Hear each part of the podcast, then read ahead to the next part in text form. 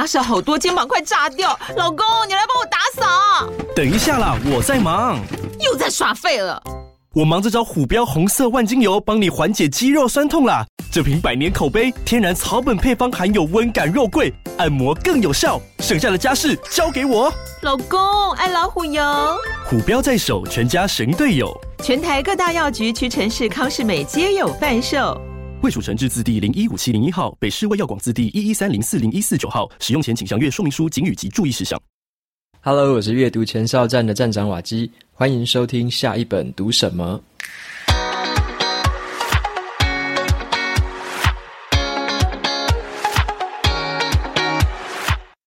今天我要跟大家分享的这本书，它的书名叫做《长胜心态》。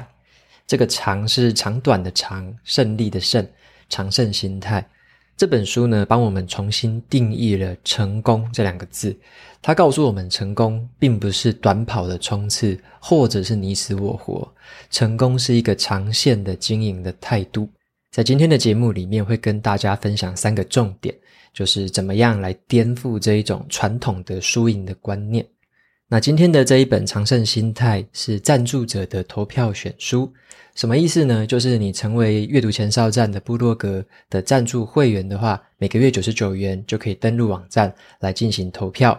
那每一季呢，我们都会来投票选出前三本书，然后下一季的时候跟大家分享。所以《长胜心态》是上一季票选出来的其中一本。那么这一季的票选已经结束了，从四月到六月已经选完了三本书。那么七到九月的这个投票活动也正式开始了，我把相关的连结资讯就放在资讯栏里面，有兴趣来一起投票的这个朋友们，你们也可以参考看看这个成为赞助者的方案，你有没有兴趣？OK，那接下来的话就回到这一本长胜心态的分享。首先问大家一个很简单的问题，就是你觉得成功的人他们是什么样子的人？好，什么样子的人在你的心中你觉得他是成功的？你觉得是那一些在学校的表现很出色的人吗？每一次考试都考得比别人还要高分的人吗？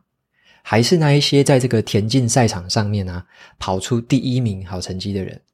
还是你觉得成功的人应该是在公司里面升迁的都比人家还要快，赚的钱还要比人家多的人？你觉得成功的人是什么样子呢？你心目中的成功是什么样？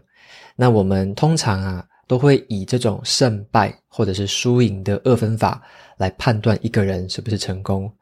但是呢，这本书告诉我们，我们不一定要这么想，我们可以有另外一种选择。这也就是长胜心态所要告诉我们的两种不同的思维，分别是短胜思维跟长胜思维。好，那接下来简单介绍一下这本书的作者，他的名字叫做凯斯·毕晓普。那凯斯呢？他本身是一位领导力教练，也是一个顾问。他曾经也是一个奥运的划船选手，代表过英国的国家队去参加了三届的奥运，还有六届的世锦赛。他发现一个很有趣的事情是，在运动场上面，那一些很风光的赢家，在赢得奖牌之后，反而会觉得非常的空虚。那除了第一名之外的二三四五六名，那一些输家会觉得自己是一文不值的。他发现这个现象之后啊，继续的深入探讨，他就发现这种胜者为王、败者为寇的文化，除了在运动场上之外，在学校、在职场，还有在商业的世界里面是无所不在的。那作者他就透过这一本书里面很广泛的一个案例，还有很多的这个资料。带我们去追溯一个字的由来，这个字就是“赢”。好，我们都会想要赢嘛。那这个字的由来是什么呢？这个追求赢的这个心态，到底是怎么样去影响了我们人类的社会，影响了我们的文化，还有我们的思考方式？他把这个传统的求胜心态啊，定义为短胜思维。OK，就是比较短期的，比较看在眼前，比较有这种数字衡量目标的这种短胜的思维。那他用了另外一个字，叫做长胜思维，重新来定义“赢”这个字。那除了定义“赢”之外，他也重新定义了什么是成功。所以他写这本书的目的啊，就是希望说我们可以去关注那一些长期来说更重要的事情，不仅仅是要去重视结果，我们也要关注学习还有成长的这个过程，而且我们要看清楚长远的目标。跟别人去建立一个合作还有协作的这种关系，跟别人建立这样的连连结。那这本书呢，会颠覆我们以前对于这个输跟赢这种二分法的这个价值观，认识到说，如果我们都一味的在追求奖牌啊，追求当第一名，追求赢过别人这种心态，反而会让我们离幸福跟快乐会越来越远。所以这本书里面呢，它具体来说有分析了前面说的这个赢是什么，那我们的心态是什么，教我们怎么反转。那里面有提供了三个关键的行动，可以帮我们去建立一个全新的看待世界的一个框架。那今天的节目就跟大家分享一下这三个行动分别是哪三件事情。首先，第一个就是要想清楚目标还有意义。好，想清楚目标还有意义。我们来做一个对比，短胜思维跟长胜思维是怎么样看待这个目标跟意义。好，短胜思维的看重的是比较狭义的这种衡量的指标，像是销售的数字啊、KPI 啊、选举的结果啊、成绩啊、跟排名啊、粉丝的追踪数啊之类的这样的一些数字。短胜思维的人呢，他们比较习惯把这些短期的目标列成优先事项，他们为了达成这样的目标，为了达到这个成功，会在乎的是结果，反而他们不惜代价。相反的，长胜思维看重的是什么？长胜思维看重的是比较广义的一个衡量目标，像是经验，像是价值观、协作、合作、健康，还有我们个人的幸福。长胜思维的人会比较愿意在短期内牺牲结果，但是他们从错误当中去汲取教训，并且做出改变。长胜思维的人比较重视执行过程的经验。还有人品，还有诚信。作者他在辅导这个企业内部训练的时候，他最常被主管问到一个问题，很有意思哦。这些主管都很喜欢问作者说：“诶，你是来教领导力嘛？你是来教我们怎么样这个运作的更厉害嘛？所以你可不可以教我们怎么样赢过对手？”那作者他听到这个问题，通常都会反问对方：“为什么你想要赢过对手呢？”他得到的答案大部分都是说：“诶，这个我们的公司要当市场的 number one 啊，或者是我们公司就是要成为业界的领头羊啊，要成为这个新人最想要来的公司啊，要成为第一名这样子。”但是呢，当作者再进一步的反问他们说：“你们如果真的成为了业界顶尖的企业，那你会给这个世界带来哪一些有意义的变化呢？”他得到的答案通常都没有什么明确的意义，或者说对方根本就被问傻了。他说：“啊，我我我就是要赢过别人啊，我就是要得第一名啊。那我要对世界造成什么意义啊？带来什么意义？”对方有时候就会回答不上来。所以他发现这个问题就很有意思，而且这个状况就像是我们在公司也是一样。如果说主管呢，他在一年刚开始的时间问你：“诶，请问你今年的工作目标是什么？”然后你就回答说。我今年的目标就是我的考绩要赢过同事 A 跟同事 B，那这是一个有点危险的答案啊，因为这代表说你每天起床去工作上班，只是为了一个赢过别人的这个结果在过生活。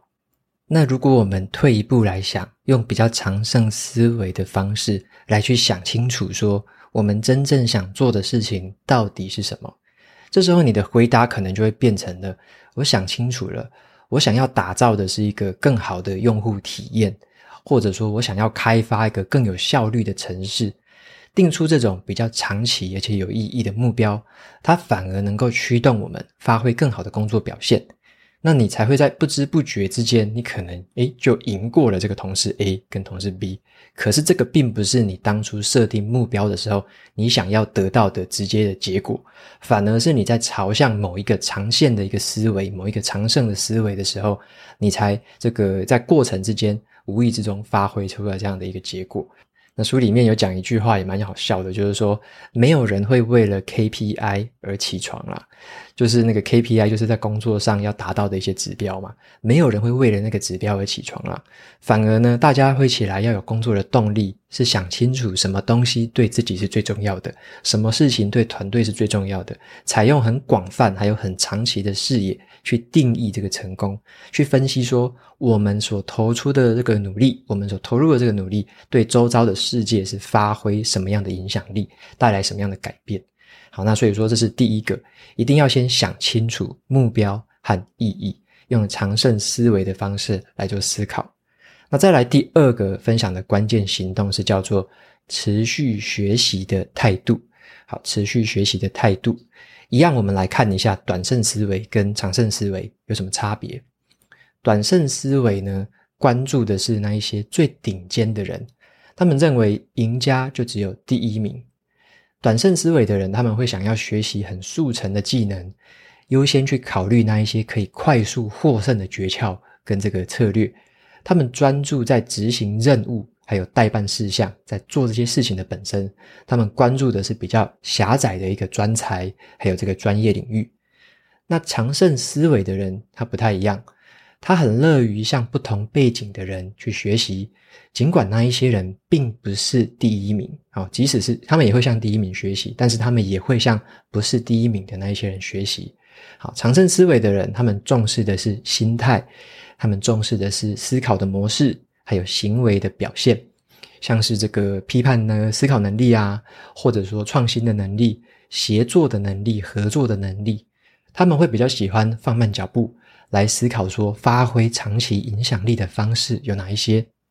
他们看重的是比较是通才，还有一些很广泛的技能，比较不是用短线的方法来看说，诶，现在学这个马上有没有用？好，他们会看一些比较长线的一些思维。所以作者他就讲了一个小故事，他说啊，他跟他的队友，因为他的划船比赛是两个人一组，他跟他的队友啊，在划船比赛得到第一名的时候，他们上岸了，非常开心，两个人非常开心。可是他们发现啊，这个教练在岸上。脸色不太好，那他们就跟教练就就说嘛：“诶，我们得了第一名啊！”可是教练的脸色就不太好，他就说：“我们来谈谈你们的表现。” OK，教练要谈的是你的表现，他不是在讲说你得第一名的，他是谈谈你们的表现。那经过他们马上的检讨，他们两个就发现说自己对于比赛的一些细节的掌握度是不好的，也发生了很多技术上的缺失，像是起步的时候节奏这个抓得不太好之类的。然后呢，他们就会发现说，其实他们做的真的有很多地方做得不好。那他们会赢到这一次的第一名，只是有一点点的侥幸，因为他们的对手表现得更差劲。那作者他就说了一句话，他说。只有当我们去分析了表现，你才能够开始获得你所需要的资讯，去掌握说你有哪一些是需要改善的。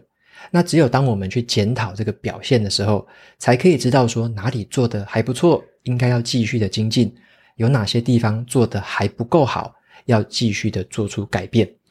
但是啊，比赛给你的这个结果跟奖牌，不会告诉你这一些细节。这个比赛的结果反而会令人很分心，对于你接下来的学习跟进步是毫无贡献的。书里面，因为作者他是这个运动员出身，所以他讲了很多运动界的例子。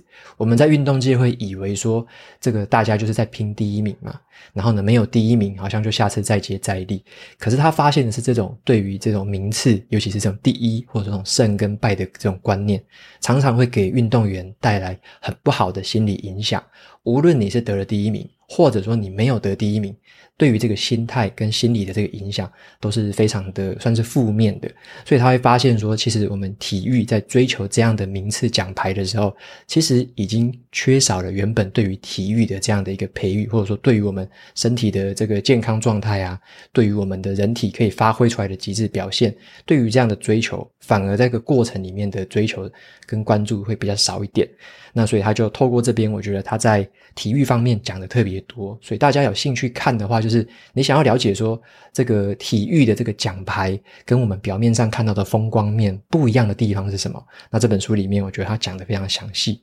然后啊，就像是讲到学校的表现，好了，有时候啊，我们会想说，在可能你在国小啊、国中啊、高中，在学校的成绩。那时候考第一名的同学，他长大之后的成就，难道就一样是所谓的第一名吗？这个第一名怎么定？长大之后的成就怎么定名次呢？根本定不出来嘛。所以在学校的成绩也不能代表长大后的成就。那最让人家敬畏的，并不是每一次考试考第一名的人，而是那一些一直保有热情、持续学习，尤其是终身学习的人。那一些人才会让人家感到敬畏，因为他们是不断的在前进，不断的在学习跟成长的。那之前有跟大家分享过一本书，叫做《用你的不平等优势创业》。好，那本书的作者他也曾经这样子去评论这个传统教育这件事情。他说啊，有很多人去经历过这种。教育的体制啊，很相信说，我们只要拿到了文凭，拿到了学位，一切就到此为止了。但是啊，我认为现在是终身学习的世界，要成为一个没有尽头的勤学者，随时随地保持学习，尤其是自主学习。自主学习是你可以不断成功以及创造不平等优势的利器。OK，所以这本书的作者跟这个不平等优势的这个作者，他们都有去讲这样的观念，就是，呃，成为一个终身学习的人。好，这个东西其实这四个字大家应该都听到耳熟能详，但是真正能这么做的人有多少呢？你会发现有这么做的人，他已经往前走，可能我们已经看不到他车尾灯了。那没有这么做的人，反而变成了大多数，这就是一个蛮吊诡的一个现象。好，所以这本书的作者他就在最后提醒我们说，我们如果都只看结果的话，这个结果是会令人分心的。就像是你得了第一名啊，你得了有一个奖牌，或者说，哎，你进了一个大公司，哎，你在工作上得到了一个哎还不错的一个小成就，这个结果其实呢总是会令人分心的。如果我们都只关注这个的话，那我们要注意的是要去分析表现，就是你这件事情到底做得怎么样，到底有没有做好。到底有没有做得比之前好？有没有在什么地方上有一些瑕疵、有一些疏漏？怎么样改善？观察这个表现，去检讨这个表现，才会对接下来的学习有产生意义。所以呢，要将我们的注意力去放在做事情的方式还有态度上面，而不是只有放在事情产生的结果。好，所以说这个就是第二个部分，跟大家分享的持续学习的一个长胜思维的态度。那再来的话，跟大家分享第三个是叫做建立人际连结。好，建立人际连结。同样的，我们来区分一下短胜思维，他们认为呢，这个成就是靠一个人的身份还有职位而定出来的。有人赢了，就有人要输。那赢家的获胜呢，靠的是牺牲掉别人。所以，短胜思维的人呢，他们比较习惯是对别人掌控还有支配。他们注重的是那一些可以获得外在的肯定，还有获得奖励的那些行为。相反的，长胜思维的人，他们认为每一个人都是完整的全人，而并不是因为他的成就而已。长胜思维的人，他们总是会寻求双赢，共同创造双方能够共享的更大成果。长盛思维的人，他们常常会给予别人信任，跟别人协作、合作跟包容。他们很重视可以建立彼此的关系，还有互相理解的机会。这边跟大家分享一个英文单字，好，这个英文单字大家可能也听过，叫做 competition，中文是叫做竞争。好，competition，你知道吗？这个英文单字它原本是出自于拉丁文，它的拉丁文原本的意思是什么？这个竞争，啊，拉丁文原本的意思是什么？是一起拼搏，就是一起打拼啊。一起合作，一起打拼，这个背后的精神就是协力跟合作。但是这个竞争这个英文字 competition 发展到今天，其实在很多人的潜意识里面，competition 就变成了击败别人跟摧毁别人、消灭别人。这个竞争，尤其是 competitor 哈，competitor 变成竞争者嘛，竞争者就变成了从这个合作的对象。转换成了现在是你必须要消灭的这个强劲的对手，就变成了竞争者。那我们要想想看一个问题是说，我们是不是一定要打败某一个人或打败别人，才会觉得自己是成功了呢？我们心目中的这个杰出，到底是因为我们自己的表现很优异，还是因为你比别人好，诶，才算数？这个问题我觉得非常有趣，就是我们心目中的成功，到底是因为我们本身表现就很好，还是因为是比谁谁谁好啊？比隔壁的小孩好，或者谁比隔壁的同事好，比隔壁的那个什么亲朋好友好？到底是哪一个是我们心中所定义的成功？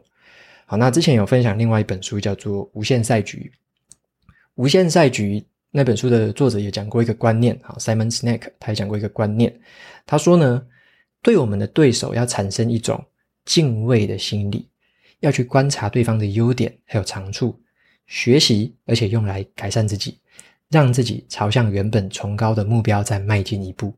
好，他这样子讲的，他就说，对于你的这个竞争对手是要敬畏的，要有一个敬畏的对手这样的心理态度。然后呢，是跟对方学习。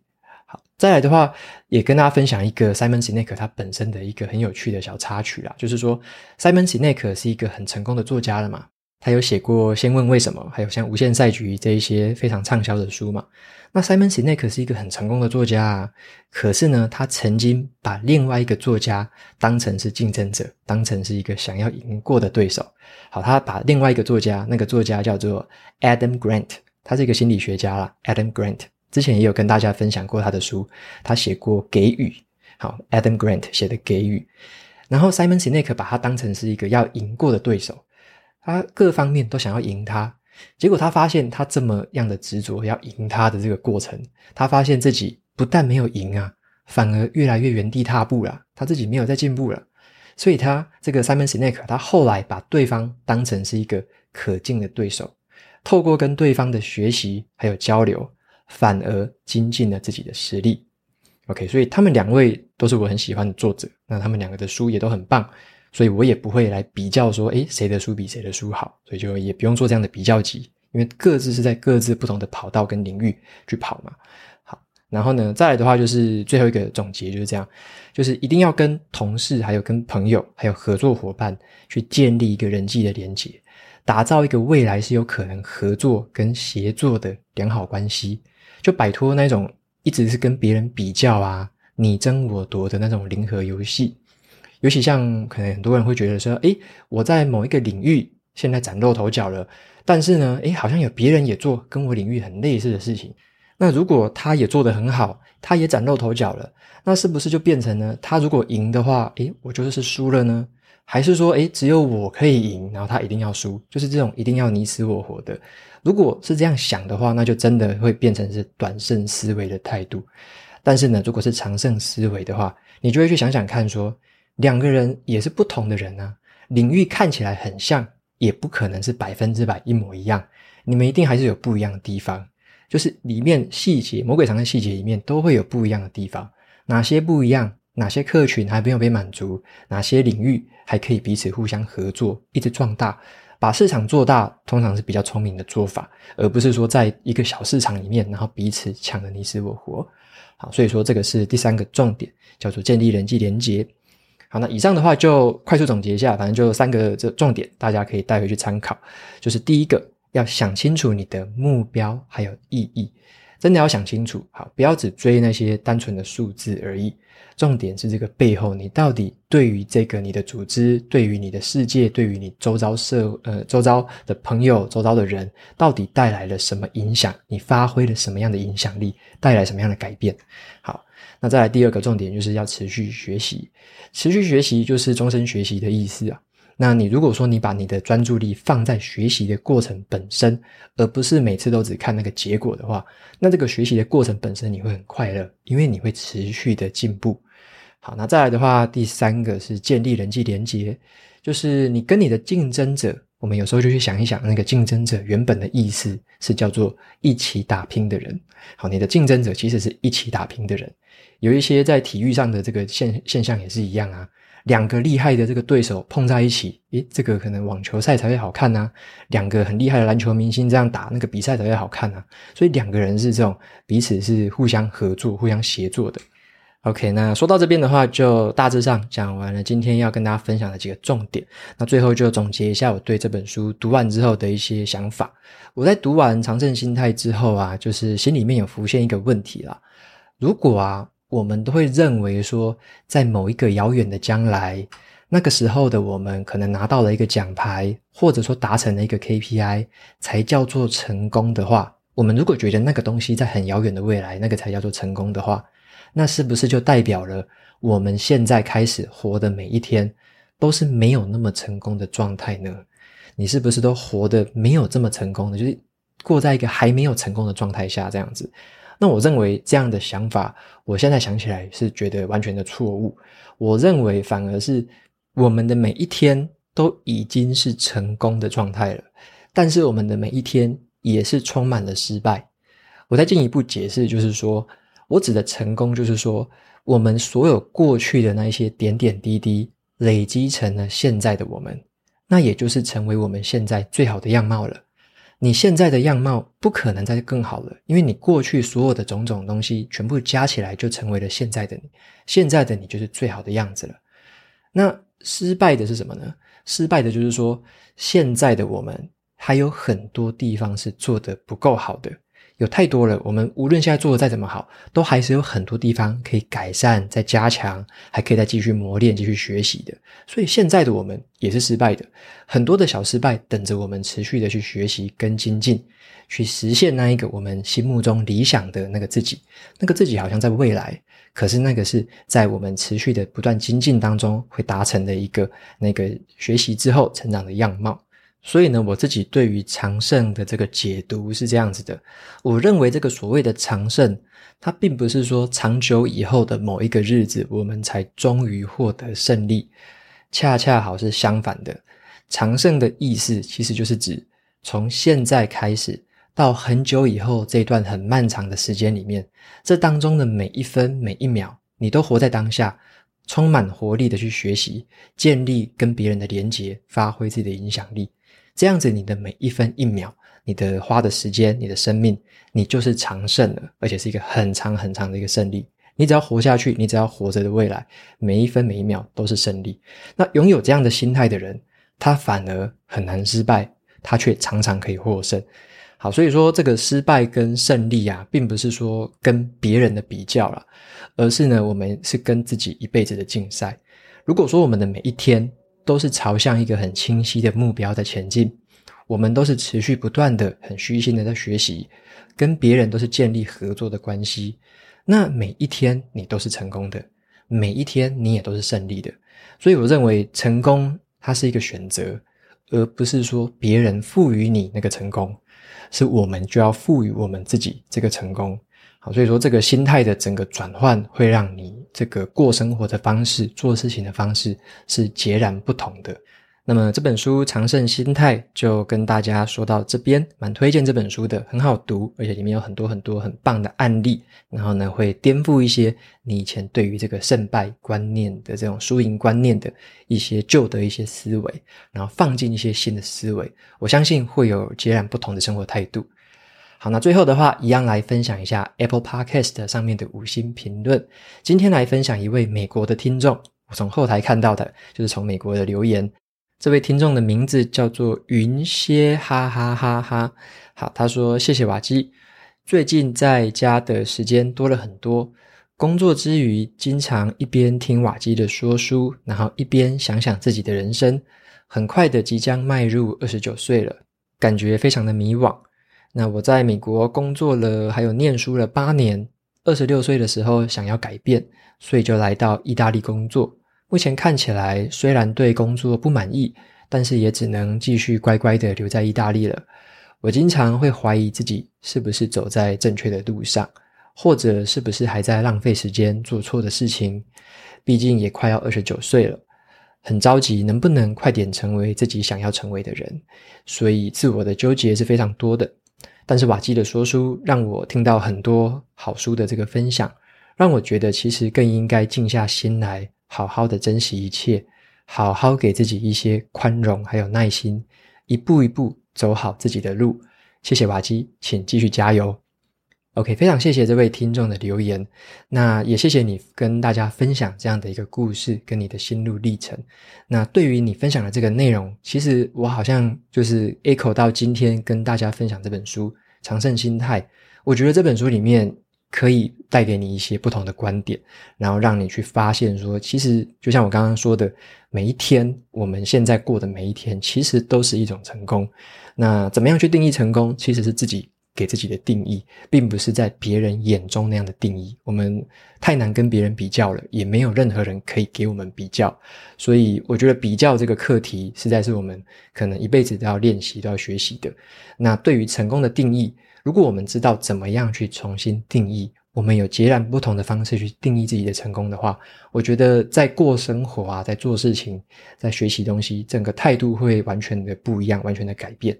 那我自己自己有这样的一个想法，心态上的改变，我会认为说，整个过生活的这个步调是非常有活力的。就是每一天至少醒来，我会知道自己想要做什么，我会知道我自己接下来可以学什么，我接下来要看什么，要做什么。所以，至少在这样的一个状态之下，是很满意每一天当下的生活。我也不会很期待说，诶，未来某一天我一定要变成什么样，或者说，诶，我一定要什么指标，全部都要怎么样达到。我其实没有设定那一些什么这么量化的指标，我反而会认为，只要活在当下，然后呢，持续的进步，持续的改进，持续的学习。它就会朝向一个很棒的角度、很棒的这个方向去发展的，所以也不用太担心。那这本书我相信会带给你很多的帮助。非常谢谢你的留言。OK，那今天的节目到这边就进入尾声喽。如果你喜欢今天的内容，欢迎订阅下一本读什么，然后在 Apple Podcast 上面留下五星评论，推荐给其他的听众。你也可以用行动来支持我，一次性的或每个月的赞助九十九元，帮助这个频道持续运作。如果你对于频道有任何的想法，或者想要问我的问题，都可以在节目资讯栏的传送门连接里面找到留言给我的方式。我每个礼拜呢，也会在阅读前哨站的部落格分享一篇读书心得。喜欢文字版本的朋友，可以去订阅我的免费电子报。好的，下一本读什么？我们下次见喽，拜拜。